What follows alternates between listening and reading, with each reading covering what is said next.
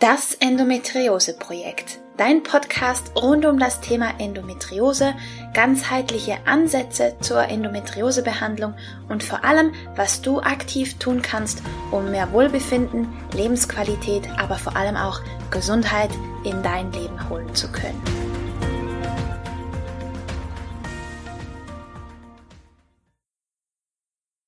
Hallo und herzlich willkommen zu einer weiteren Folge von Das Endometriose Projekt. Ich bin Romina Skalko und ich freue mich, dass du heute mit dabei bist, denn ich habe wieder einen wundervollen Interviewgast für dich und zwar Julia Tulipan. Wir sprechen über artgerechte Ernährung und was diese genau mit chronischer Entzündung zu tun hat und welche Faktoren dabei eine Rolle spielen. Heute bekommst du Teil 1 des Interviews und ich wünsche dir ganz viel Spaß mit der heutigen Folge. Hallo und herzlich willkommen zu einer weiteren Folge im Podcast Das Endometriose Projekt. Ich habe wieder einen tollen Interviewgast heute für dich und zwar geht es um das Thema Ernährung, ganz gezielt antientzündliche Ernährung und ich freue mich riesig, dass heute Julia Tulipan bei mir ist. Sie ist Biologin und hat einen Master in klinischer Ernährungsmedizin. Und jetzt heiße ich Sie ganz herzlich willkommen. Hallo Julia, schön, dass du da bist.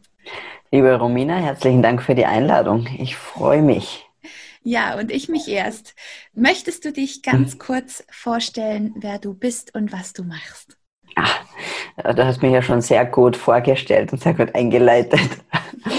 Also ich bin ähm, eben Biologin und habe mich auf Ernährung spezialisiert in den letzten äh, acht Jahren und etwa genauso lange bin ich jetzt auch schon selbstständig. ähm, und wie man merkt, ich habe einen Hund, der auch ganz gerne mal die sagt, dass jemand an der Tür ist. Na, Kein Problem. Äh, genau, beschäftige mich eben auch schon lange mit dem Thema Ernährung. Ich habe da eigentlich mit, meinem, mit einem Blog angefangen und vor allem dann auch ähm, ja, Vorträge zu, zu dem Thema gemacht, vor allem über also gerade artgerechte Ernährung. Äh, was ist das überhaupt? Woher weiß man, was, was könnte, was artgerechte Ernährung sein könnte? Das ist auch so ein bisschen etwas, was mir sehr am Herzen liegt. Und äh, sonst mache ich natürlich auch One-on-One persönliche Ernährungsberatung und ähm, Vorträge und dergleichen. Ja, super. Ich möchte sonst gleich mal einsteigen. Du hast ein sehr spannendes Stichwort fallen lassen, artgerechte Ernährung. Was ist denn artgerechte Ernährung? äh, wenn man sozusagen, da gibt es ja verschiedenste Ansichten dazu, aber ich komme aus der Biologie und in der Biologie spielt die Evolution eine ähm, zentrale Rolle. Und das bedeutet quasi, man schaut sich einfach an, äh, welche Lebensumstände, welch, welches Klima, welche, ja, welche, welche äh, anderen Umstände, welche bestimmen, wie sich eine Art entwickelt ähm, und welche weiß nicht, welche Anpassungen entstehen, welche Anpassungen sind notwendig. Und äh, es gibt so einen schönen Spruch, der heißt, nichts in der, äh, in der, Evolu nichts in der Biologie macht Sinn, außer man betrachtet es im Lichte der Evolution. Und so, das war immer auch mein, mein Leitspruch. Und für mich war immer klar, ähm, es muss evolutionär Sinn machen. Und das habe ich lange auch nicht verstanden, dass das natürlich für Ernährung auch gilt. Und wir selbstverständlich ein, ein Tier sind wie jedes andere und auch durch unsere Umwelt geformt werden mhm. und wurden. Und ähm, dass dementsprechend auch die gleichen Herangehensweisen gelten, ob ich mir jetzt einen Tiger anschaue oder sonst irgendein Lebewesen, um zu schauen, was, was ist denn der, was braucht denn der, wie lebt der, wenn ich wissen will, wie ich den zum Beispiel glücklich mache, wenn er doch in Gefangenschaft sein muss. Und ähnlich kann man das auch für den Menschen sich anschauen, weil die, das Leben, der Lebensraum, in dem wir jetzt leben, ist sehr weit weg von dem, was eigentlich artgerecht für uns ist. Also wo, sehr weit weg von dem, was uns die letzten 200.000 Jahre zum Menschen gemacht hat oder wie die Umwelt ausgesehen hat, die letzten 200.000 Jahre. Ähm, dementsprechend könnte man ein bisschen sagen, wir leben in einer sehr, in einer sehr künstlichen Welt und ähm, die definitiv nicht artgerecht ist. Äh, und Ernährung spielt dann natürlich auch einen wichtigen Part. Ja. Und ähm, für mich ist artgerechte Ernährung eben die Ernährung, die uns den Großteil unserer evolutionären Geschichte begleitet hat, unserer, den Großteil unserer Menschwerdungsgeschichte begleitet hat. Und wenn man wirklich nur den, den Zeitraum sich anschaut, wo wir quasi so aus wie der moderne Mensch die Erde besiedeln, sind das eben 200.000 Jahre. Wenn wir ein bisschen weiter zurückblicken, können wir schon bei 2,5 Millionen Jahren beginnen. Und das ist ein langer Zeitraum, den man sich da anschauen kann. Und da kristallisieren sich schon so gewisse, ich sage ich sage, Grundmuster heraus, wie man sagen kann, das war wohl sehr wichtig für uns oder sicher prägend, ein prägender Teil der, der unserer Entwicklungsgeschichte. Woran sehen wir denn heute, dass wir nicht mehr artgerecht uns ernähren? Oder was sind die die Konsequenzen vielleicht, die Auswirkungen von nicht artgerechter Ernährung? Sozusagen, ja, kurz gefasst wären es, könnte man sagen, eigentlich die Ausprägung aller Zivilisationskrankheiten oder was wir so als Zivilisationskrankheiten zusammenfassen, sind eigentlich ähm, ja, Manifestierungen des, äh, einer, einer nicht artgerechten Lebensweise. Ja? Und jetzt ist es ja so, dass wir nicht in der Zeit zurückreisen können und eben schauen können, was waren denn unsere Vorfahren jetzt vor 200.000 Jahren oder noch weiter zurückgehend gegessen. Ähm, aber wir haben halt verschiedene Möglichkeiten, uns das herzuleiten. Ja? Und da gibt es natürlich Sachen wie, dass ich mir archäologische Funde anschaue. Und da kann man einfach sich, sich äh, Knochenreste, Fundstücke noch anschauen. Man kann schauen, äh, ob, wenn man Feuerstellen findet, wo diese Menschen gelebt haben, was findet man da. Aber man kann sich auch zum Beispiel vom Zahnschmelz ähm, bestimmte Analysen machen und, und darauf Rückschlüsse ziehen, ob sich ein Lebewesen hauptsächlich pflanzlich oder hauptsächlich tierisch, tierisch ernährt hat oder ähm, von tierischen Produkten ernährt hat. Das heißt, das ist der erste Schritt. Und wenn man die, die Evidenz einfach anschaut, sieht man, dass, dass äh, tierische Lebensmittel, also die Jagd in dem Sinne jetzt einen ganz, ganz wichtigen Part in unserer Ernährung die letzten mehrere hunderttausend Jahre gespielt hat. Also das ist definitiv, ähm, das ist definitiv so. Ähm, man sieht dann auch Zusammenhänge zwischen zum Beispiel der Gehirngröße und dem Auftreten der ersten Steinwerkzeuge. Und man sieht wirklich, und das war vor 2,5 Millionen Jahren, wo diese ersten Steinwerkzeuge entstanden sind. Und man sieht da einen, einen nicht nur einen Trend, sondern einen exponentiellen Anstieg der Gehirngröße mit der, dem Aufkommen der Steinwerkzeuge. Und warum, was hat das mit Ernährung zu tun? Erst die Steinwerkzeuge haben uns ermöglicht, zum Beispiel Knochen wie, wie Beinknochen oder Schädelknochen zu öffnen und dort an die hochwertigen Proteine und Fette ranzukommen, die uns dann die richtigen Nährstoffgrundlage ähm, erst geboten hat, um ein so großes Gehirn entwickeln zu können und auf der anderen Seite nicht zu viel Energie in einen aufwendigen Verdauungstrakt, hoppala, hoppala, so, einen aufwendigen Verdauungstrakt ähm, investieren zu müssen. Ja. Dann können wir uns zum Beispiel auch anschauen, Jäger-Sammler-Gesellschaften, wie sie heute leben, und schauen, was essen denn die. Und natürlich gibt es da große Vielfalt und eine Bandbreite, je nachdem, in welchem ähm, Breitengrad die zu Hause sind. Mhm. Aber auch da sieht man ein grobes, ein, ein gro ganz oben drüber, ohne jetzt auf spezifische Lebensmittel zu schauen, aber ein, ein grobes Muster. Und da ist es so, dass wir zwei Drittel, dass diese Jäger-Sammlergesellschaften zwei, zu zwei Drittel ihres Tagesbedarfs über tierische Nahrung decken im Schnitt ja, und etwa ein Drittel pflanzliche. Mhm. Und um zurückzukommen auf deine Frage bezüglich der, wie äußert sich eine nicht artgerechte Ernährung, das genau das sieht man nämlich da. Und zwar sind Jäger, Sammler, wenn sie, wenn sie äh, traditionell leben, sehr gesund und extrem robust. Ja.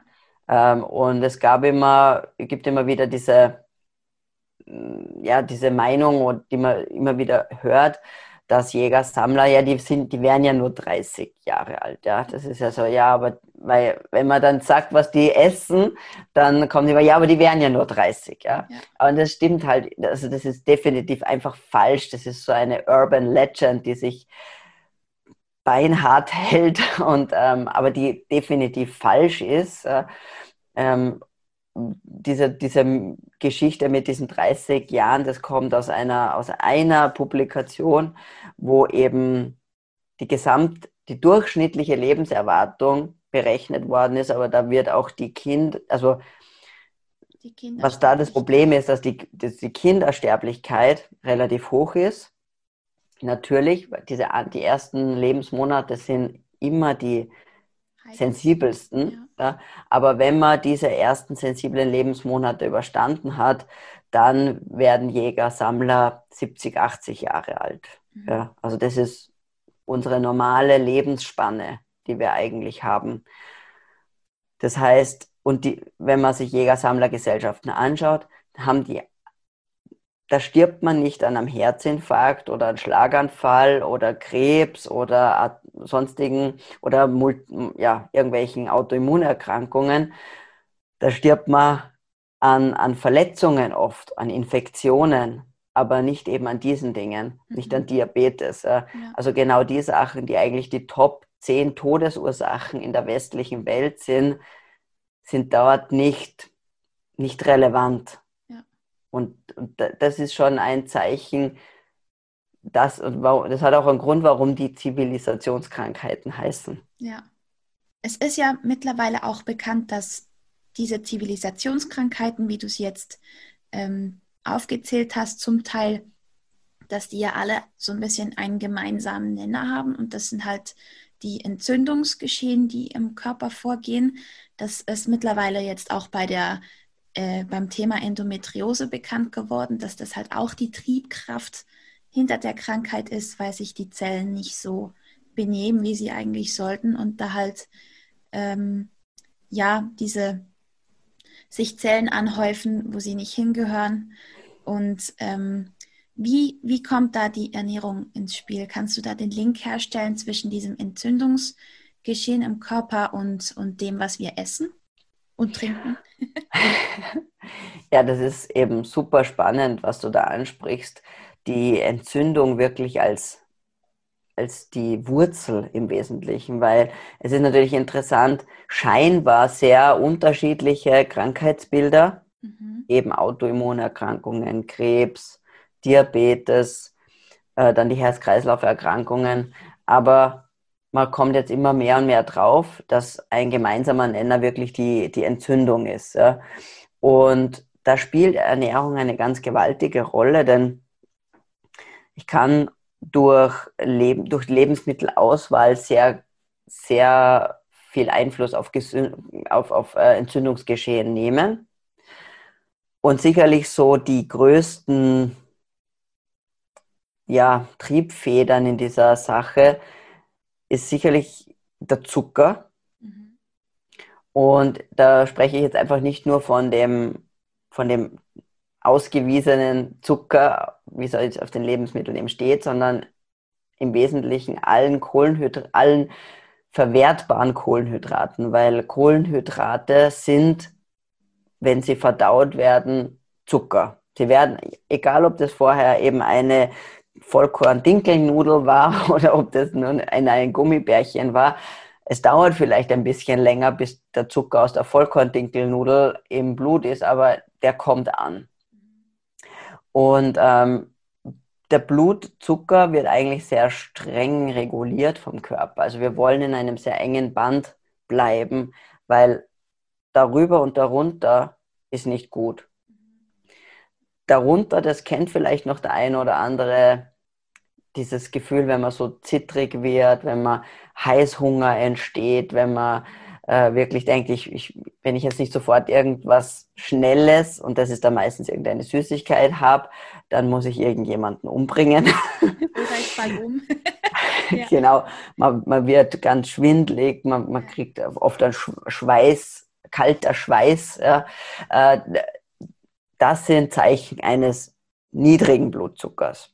Und äh, das ist gefährlich, wenn der zu niedrig wird.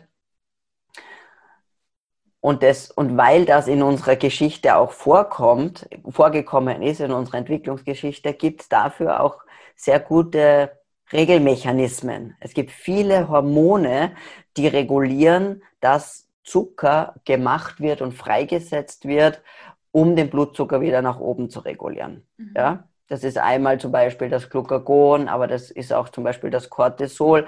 Verschiedenste Hormone sind da, um den Blutzucker wieder nach oben zu regulieren. Und den, den muss ich da gar nicht essen, den Zucker, sondern der Körper hat Möglichkeiten, dann selber Zucker zu machen, um den Blutzucker wieder hinauf zu regulieren. Weil da reden wir ja um wenige Gramm, die da im Blut sind. Bei einem erwachsenen Menschen etwa fünf Gramm. Das ist ja. nüchtern, das ist das, was ich nüchtern Blutzucker haben möchte. Ja? Also das sind so anderthalb Zuckerwürfel so. Ungefähr. Ja, kommt ein bisschen aufs Land drauf an. In Deutschland sind es ein bisschen weniger oder ist es, glaube ich, drei Gramm und bei uns sind es, in Österreich sind es vier Gramm, also so circa ein Teelöffel. Ja. Ja. Also wirklich wenig. Mhm. Äh, das heißt, und dann gibt es die Situation, dass zu viel Zucker da ist. Und das ist eine Situation, die in unserer Entwicklungsgeschichte quasi nie vorkommt. Ja. Also wann, wenn man mal den Wildbienen, die Wildbienenwaben irgendwo sich erarbeitet hat, dann hat man die, das bisschen Honig auch verdient. Ja. Das heißt, Zucker ist ja etwas sehr Seltenes in der Natur. Mhm. Und äh, das heißt, die Wahrscheinlichkeit, dass wir oft oder sehr oft in, unserer, in unserem Tagesverlauf zu viel Zucker im Blut haben, auf das ist die Evolution nicht vorbereitet, weil das nicht passiert ist. Ja? Nicht und Natur, ja. Genau. Und aus dem Grund gibt es auch A, keine Warnmechanismen dafür, dass der Zucker zu hoch ist. Mhm. Also es tut nicht weh, wir kriegen nicht die gleichen Symptome wie bei zu niedrigem Blutzucker. Mhm. Ähm, und es gibt auch nur ein einziges Hormon, das den Blutzucker nach unten reguliert. Und das ist das Insulin. Ja. ja? Und daran sieht man schon auch ein bisschen, was in unserer Geschichte oft, wohl oft vorkommen ist und was eher weniger der Fall ist. Ja. Eben viel Zucker ist quasi nicht vorkommen. Deswegen gibt es nur dieses eine Hormon, das den Zucker nach unten reguliert. Ja. Und ähm, jetzt habe ich auch da zwei Ebenen, auf denen durch den vielen Blutzucker ähm, Entzündung entstehen kann. Ich habe einmal die äh, Wirkung selbst vom Zucker, weil Zucker, wie gesagt, der Körper möchte, dass das in einem sehr engen Band ist, weil nämlich zu viel Zucker Schäden anrichtet. Ja? Deswegen will der Körper den so schnell wie möglich raushaben aus dem Blut. Äh, Zucker verzuckert, also das richtig bindet sich an, an, an andere Eiweißmoleküle zum Beispiel, auch an Zellwände. Und äh, das kann man sich vorstellen wie eine, eine Bräunung, diese, diese Karamellisierungsreaktion, sehr ähnlich. Äh, und was, das heißt auch Verzuckerung. Und was da passiert dann ist, dass diese verzuckerten Moleküle nicht mehr richtig funktionieren. Also die können einfach, die sind in ihrer Funktionsweise eingeschränkt. Und das erkennt der Körper. Und die normale Reaktion darauf ist Entzündung, weil Entzündung bedeutet, da gehört abgebaut, da müssen Fresszellen hin und, das, und diese Zellen äh, oder diese Moleküle zerlegen und, in, und wegtransportieren, die gehören auf, wieder in ihre Bestandteile zerlegt und recycelt. Ja. Ähm, das, und diese, diese verzuckerten Moleküle sind auch wiederum sehr anfällig für, für freie Radikal oder für Schäden durch freie Radikale. Das heißt, es ist ein bisschen wie ein selbstverstärkender Zyklus. Das heißt, die Anwesenheit dieser verzuckerten Moleküle führt zur Entzündung, aber sie selber ähm, fördern noch weitere Entzündung, weil sie einfach anfällig auf diese Radikal, auf die Wirkung von den freien Radikalen sind. Ja? Und so ist es quasi ein, ein, in der Hinsicht ein selbstverstärkender Mechanismus. Und diese, mm, und wenn dann, und natürlich habe ich auch die eingeschränkte Funktionsweise wiederum. Und wenn sehr viel von diesen, von meinem Molekül, von meinen Baubestandteilen quasi nicht richtig funktionieren, verklebt sind, vielleicht kann man sich das auch so vorstellen, hat das natürlich hinten nach auch Folgen, wie mein Körper mit allen anderen Herausforderungen des Alltags umgehen kann. Ja. Es gehen halt eigentlich viele Ressourcen flöten, weil sie quasi beschädigt werden einerseits und viele Ressourcen werden aufgebraucht, um diese Reparaturarbeiten leisten zu können, die dann woanders halt nicht mehr vorhanden genau. sind. Genau. Ja. Und natürlich irgendwann ist halt auch die Kapazität des Körpers erschöpft, mhm. äh, mit diesen Schäden umzugehen. Und dann beginnt es zu akkumulieren. Ja. Ja? Und die Folgen zum Beispiel von dauerhaft erhöhtem Blutzucker sieht man als Spätfolgen von Diabetes Typ 2, also die Nervenschädigungen, die sich dann durch Erblinden äußern oder durch die Neuropathien, also das, die Schmerzen und auch das, das Absterben der Nervenzellen in den Ex Extremitäten, mhm. ähm, die, das Versagen der Nieren, ja. das sind das sind die Folgeschäden von zu viel Zucker. Ja. Wenn der Körper nicht mehr kompensieren kann. Und dann ist es natürlich schwer zu sagen, was ist es, also was ist jetzt noch der Urs, die ursächliche äh, oder der Grund der Entzündung, weil es dann einfach so multifaktoriell wird, mhm. dass, ähm, dass dann nicht, natürlich nicht mehr ein, ein Schuldiger herausgesucht werden kann. Ja.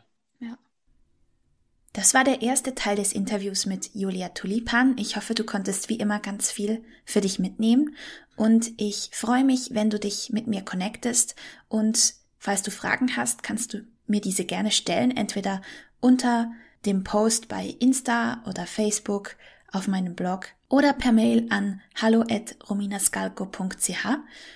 Und ansonsten freue ich mich auch sehr, wenn du ihn vielleicht weiterleitest an alle, die davon profitieren können und die das wissen sollten. Und ansonsten freue ich mich auch sehr, wenn du Lust hast, mir eine positive Bewertung zu geben. Dann würde mir das sehr, sehr helfen. Jetzt wünsche ich dir einen wunderbaren Tag und ich freue mich, wenn du auch beim nächsten Mal wieder mit dabei bist. Ich wünsche dir von Herzen alles Liebe und bis bald. Tschüss!